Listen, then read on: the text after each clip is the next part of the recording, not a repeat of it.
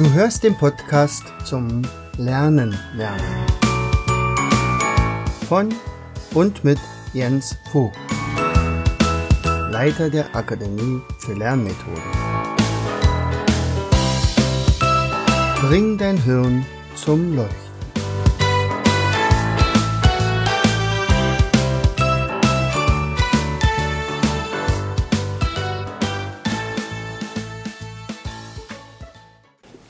Herzlich willkommen bei unserem Podcast Bring dein Hirn zum Leuchten. Hier ist wieder dein Jens und ich begrüße dich ganz herzlich äh, zu einer neuen Episode. Diese Episode nennt sich Big Stones First. Big Stones First. Ich habe schon mal darüber berichtet, dass wir ja so einen Tagesplaner und einen Wochenplaner erstellt haben. Und die Frage war ja, das habe ich im Moment arbeite ich ja daran, dass ich einen, ähm, einen Online-Kurs zusammenstelle für äh, das Mindmapping. Das bedeutet ähm, sicherlich durch diese Corona-Geschichte werden wir ja in Zukunft wahrscheinlich ähm, auf längere Zeit hinaus also keine Seminare machen können. Trotzdem wollen aber viele Leute das Mindmapping lernen oder wenigstens das Visualisieren von Wissen, weil sie ganz genau wissen, aha, das, da funktioniert das Lernen ja viel, viel besser. Und ähm, da hatte ich dann die Idee, lass uns doch einfach daraus einen Online-Kurs machen. Also ein Seminar, mehrere Lektionen aufteilen und das dann per Video äh, dann Stück für Stück aufarbeiten, sodass derjenige, der ja, sonst ja wahrscheinlich zu uns gekommen wäre, jetzt das zu Hause machen kann. Zeit, könnte man sagen, ist ja da. so, und ähm, eines dieser Themen ist natürlich, äh, ich kann ja mit Mindmaps auch planen. Und selbstverständlich äh, nutze ich als äh, Mindmapper, also unsere Planer in allererster Linie natürlich. Also wir haben hier den Wochenplaner und da äh, und den Tagesplaner, der wird dann, da wird es dann nochmal runtergebrochen auf diese bestimmten Sachen. Ich möchte dir mal ein paar Sachen sagen, was ich damit mache. Ja. Also die erste Sache, der erste Schritt bei einer Wochenplanung ist, das mache ich allerdings meistens immer am, am Sonntag äh, und das geht ja dann am Montag dann los. So, und äh, wenn ich genug Zeit habe, mache ich das auch noch bunt, aber jetzt geht es ja erstmal darum, was schreibe ich oder was mache ich damit überhaupt. Jetzt könnte ich sagen, okay, ich schreibe einfach mal, wie bei einem Einkaufszettel, das und das und das brauche ich und das verteile ich jetzt einfach auf die Wochentage. Und äh, da das ja ein Mindmap sein soll, oder der Wochenplaner, unser Wochenplaner ist ja eine Mindmap-Vorlage mit sechs Ästen, also Montag, Dienstag, Mittwoch, Donnerstag, Freitag und Wochenende.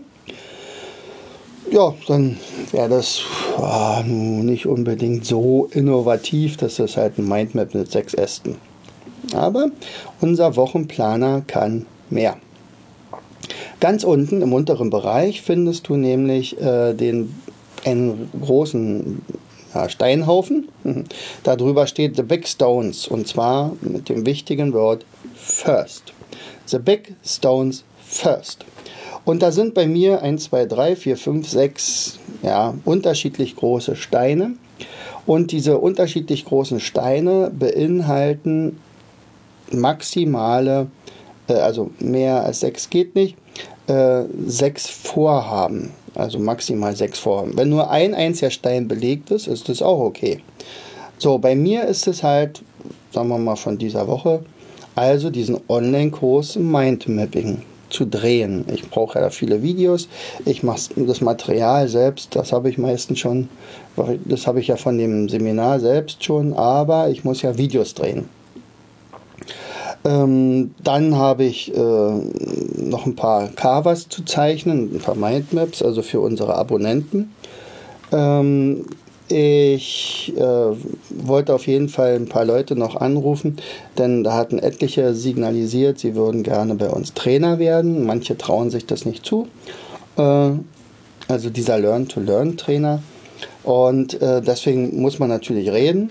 Oder manche sagen, ja, das kann ich mir nicht leisten. Auch da muss man reden. Und ähm, außerdem brauche ich noch zwei Interviews für unseren Online-Kongress, den Learn-to-Learn-Kongress, der im äh, September stattfinden wird. So, und natürlich, so wie ich es jetzt hier mache, also ein paar Podcast-Episoden. Ähm, du hast ja schon gemerkt, ich habe eine ganze Weile nicht mehr gesendet, obwohl ich also eine ganz gute Planung habe, aber irgendwann ist die Zeit tatsächlich mal zu Ende und ich sagte, okay, also leider ist der Podcast da ein kleines bisschen nach hinten gerutscht.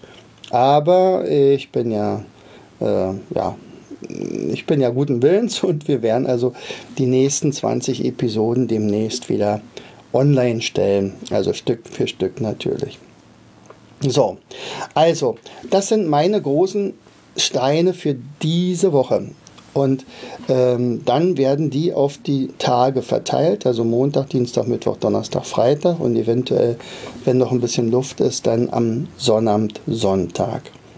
Und ganz wichtig ist also diese, also ich muss natürlich die berücksichtigt haben, wenn ich eins davon nicht aufschreibe.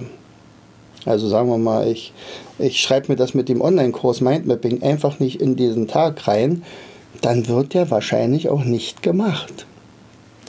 Ist es schlimm, wenn ich den am Mittwoch einschreibe und ich merke aber am Mittwoch, äh, das kriege ich gar nicht hin, dann schreibe ich den anschließend donnerstags noch dazu. Das ist ja der Vorteil bei einem Mindmap, man kann ja ohne weiteres äh, ergänzen. Das heißt also, wenn ich zum Beispiel etwas geschafft habe, dann nehme ich mir einen, Fein, äh, einen Textmarker und hebe das hervor. Also sagen wir mal Video Aufbau. Also da geht es zum Beispiel darum, ich habe am, am Montag angefangen, äh, hier mir so ein kleines Studio zusammenzustellen. So lange hatte ich das immer in der Firma. Äh, jetzt habe ich das mit nach Hause genommen. Ähm, hat auch seine Vorteile. Dadurch ist zum Beispiel der Hall nicht ganz so schlimm. Ich habe also vielleicht einen besseren Ton. Und das gilt sowohl für äh, Podcast als auch für äh, zum Beispiel die Videos. Nicht? Und so, und dann habe ich äh, ersten Mal ausprobiert, so ein Greenscreen äh, mit dem Hintergrund sozusagen, alles grün hinter mir und dann wird gefilmt und dann kann man was hinter, hinter einem dann einfügen, so wie bei der Tagesschau zum Beispiel. So, und ähm, naja, und ich habe das also Stück für Stück äh, aufgenommen oder äh, aufgenommen in meinen Plan.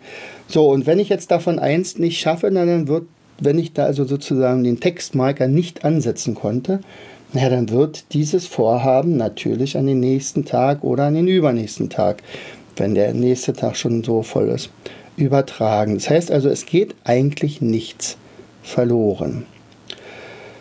So, was für mich spannend war in dieser Zeit jetzt hier, dass ähm, jetzt auch die Kinder das nutzen. Also ursprünglich habe ich das ja für Erwachsene gemacht. Nicht? Also Montag, Dienstag, Mittwoch aufteilen, Wochenplanung, ähm, sodass ich also vorher sortiere, was ist wichtig, was ist nicht wichtig. Da zählt auch Einkaufen mit dazu, Toilettenpapier besorgen oder Schutzmasken, also diese, diese, ja, äh, alles Mögliche, was alles ansteht. Äh, und vor allen Dingen alle Vorhaben. So, was bei den Kindern allerdings jetzt sehr, sehr wichtig war, ist die Tagesplanung, also die Struktur. Und da steht einerseits natürlich äh, links so eine Art Zeitplan und äh, der, der Tagesplaner selber hat insgesamt auch wieder sechs Äste. Und davon sind drei äh, zum Sortieren der Aufgaben. Also eine A-Aufgabe bedeutet sehr, sehr wichtig und eventuell mit Zeitvorgabe, also mit, ähm, na, wie sagt man, also mit Termin. So. Die B-Aufgabe ist auch sehr wichtig. Und eine C-Aufgabe ist, gehört, da gehören die täglichen Aufgaben mit, eventuell eine Routine ähm, und, und, und. Also alles, was ich mir bei den Big Stones im Wochenplaner aufgeschrieben habe, dürften eigentlich nur bei A- und B-Aufgaben auftauchen. Dann habe ich noch ein, zwei Äste, die sind frei. Da kann ich noch beliebig was nehmen, also sonstiges meinetwegen. Also bitte das und das einkaufen, das und das erledigen, den Mülleimer runterbringen und so weiter. Und außerdem gibt es dann einen Ast mit Familie und Freizeit. Ja, und warum ist das jetzt für Kinder nun so wichtig? Ganz einfach. Erstens lernen sie dadurch Struktur in ihren Tagesablauf zu bringen. Dieses Homeschooling, also zu Hause lernen, hat ja einerseits natürlich den Nachteil, jetzt habe ich keinen oder nur ganz wenige, die mich anleiten können, die es also mal gelernt haben, mir etwas beizubringen. Andererseits kann ich jetzt aber auch ein bisschen flexibler arbeiten. Also sagen wir mal, es gibt ja viele Kinder, die, die schleppen sich vollkommen müde in die Schule, ähm, sind in den ersten drei Stunden überhaupt gar nicht präsent, weil sie einfach viel zu müde sind und eher solche ja, Spätaufsteher wären, wenn sie denn dürften. Und das könnten sie ja jetzt. Aber andererseits ist es ja auch äh, eine gewisse Durchhaltesache oder, oder eine Struktur kriegen oder sich für sich Verantwortung übernehmen, indem ich also wirklich konsequent sage, jeden Tag werden vier Stunden oder fünf Stunden gelernt. Das ist schon nicht so ganz ohne. In der Schule ist es klar, da wird nicht groß diskutiert. Da beginnt die Stunde um die und die Uhrzeit und, und endet so zu der und der Zeit und, und man muss das machen, was der Lehrer sagt. So, da ist eine Struktur dahinter, auch wenn die einem nicht so richtig passt. Jetzt aber gibt es diese Struktur nicht. Das heißt also, am Ende steht da nur eine Aufgabe eventuell und sagt dir, wann du das machst, ist mir eigentlich egal, mach's einfach. Und wie du das machst, tja, kann ich dir leider nicht helfen, ich bin nicht bei dir vor Ort, du musst dir irgendwie selber helfen. So, aber besonders diese fehlende Struktur ist es. Also es wird Kinder geben, die schlafen bis in die Puppen, wachen dann auf und dann sagen sie, dann kann ich ja immer noch am Nachmittag das machen. Wenn sie es dann am Nachmittag machen, von 13 bis 17 Uhr, ist das vollkommen in Ordnung. Wenn Sie aber sagen, ach na ja, vielleicht mache ich doch erst am Abend oder vielleicht mache ich es doch erst morgen, äh, dann werden sie wahrscheinlich zu der Gruppe sein, äh, zu der Gruppe gehören, die also dann, wenn die Schere dann also wirklich immer weiter auseinander geht zwischen den guten Schülern und den schwachen Schülern, dass sie dann in der unteren Schiene äh, beheimatet sind. Ähm, so, also ich kenne Familien, bei denen läuft das super toll ab. Die helfen sich auch gegenseitig, da helfen sich auch die Kinder untereinander. Das ist ja sowieso, was ich ähm, besonders gut finde, weil ja, wenn jemand jemanden etwas beibringt oder erklärt, dann lernt er ja damit noch besser, als wenn er es nur durchliest oder vor sich hin brubbelt. Und dann weiß man nämlich auch, ob man es verstanden hat oder nicht. So, und innerhalb dieses äh, Tagesplaners ist es also so, dass ich also dann Stück für Stück meine Aufgaben abarbeiten kann.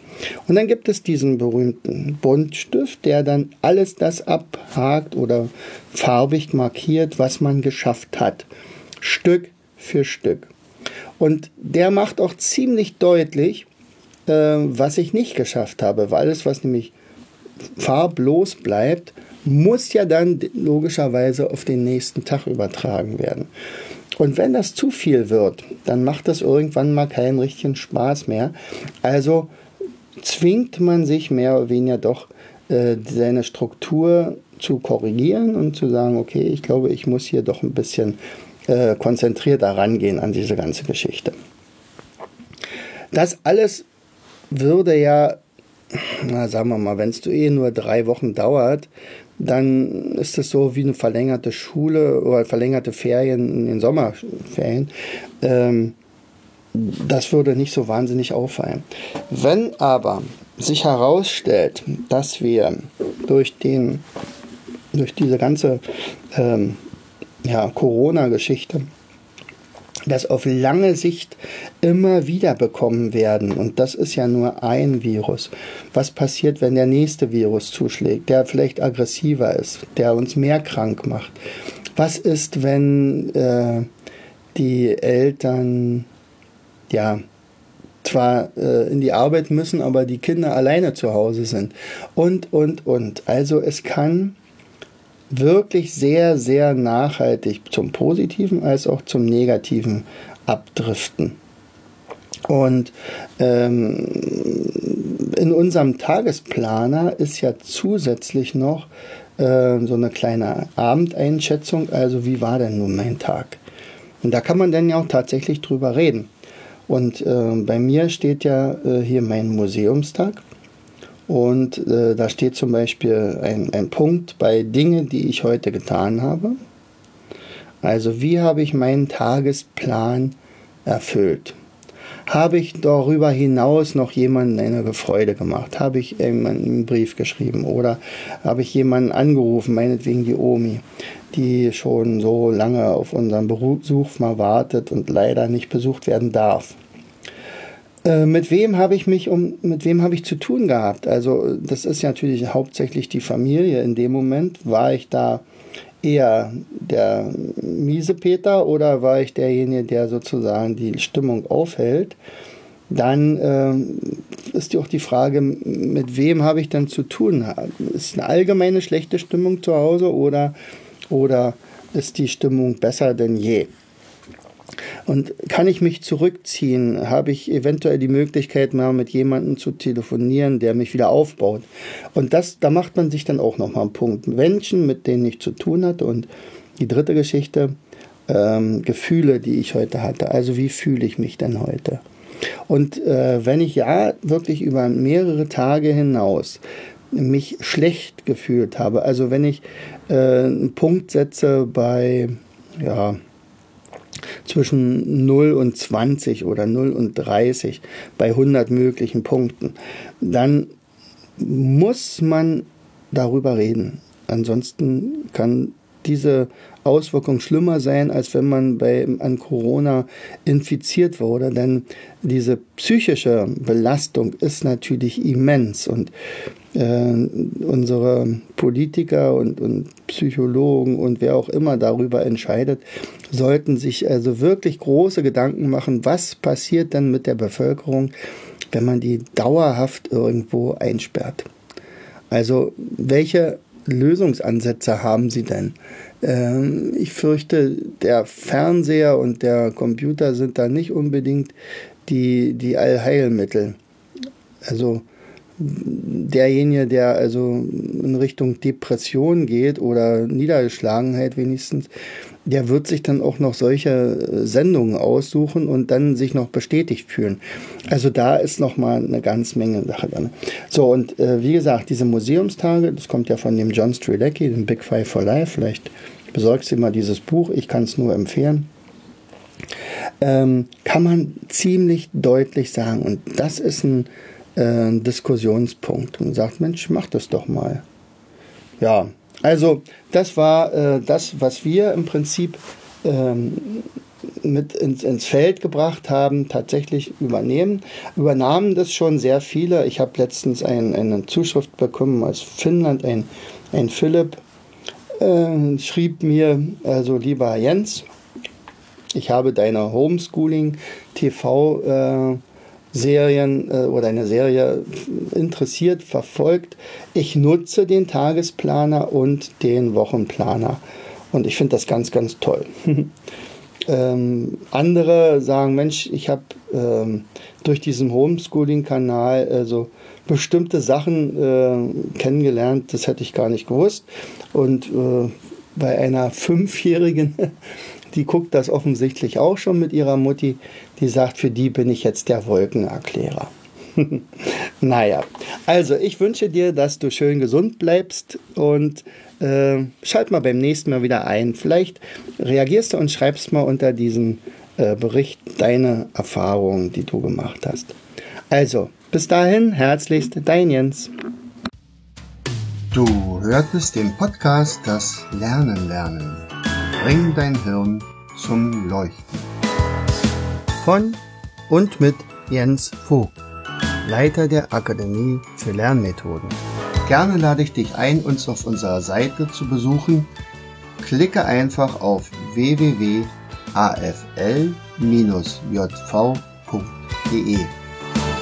Hier findest du weitere wertvolle Hinweise, die dein Lernen leichter machen. In unserem Shop www.mindmaps.shop.de wirst du viele praxiserprobte Produkte rund ums Lernen finden. Bis zum nächsten Mal. Dein Jens.